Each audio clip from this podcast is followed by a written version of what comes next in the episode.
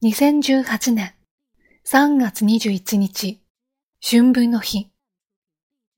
本日は二十四節気の一つ、春分の日です。国民の祝日であり、また、この頃から昼夜の長さが同じくらいになる時期でもあります。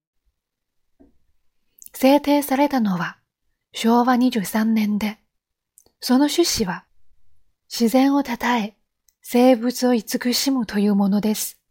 では、制定前まではどのような日だったのでしょうか？この日はもともと春季高齢祭という大祭の一つでした。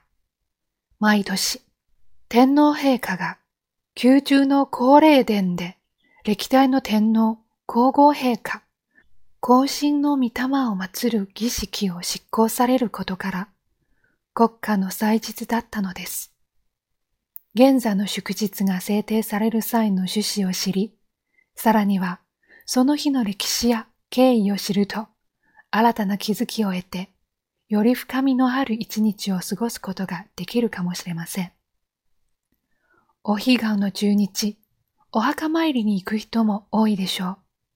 ご先祖様への供養や感謝を深めるにも最良の日と言えます。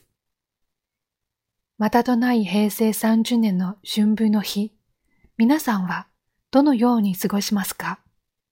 今日の心がけ、祝日の背景に目を向けましょう。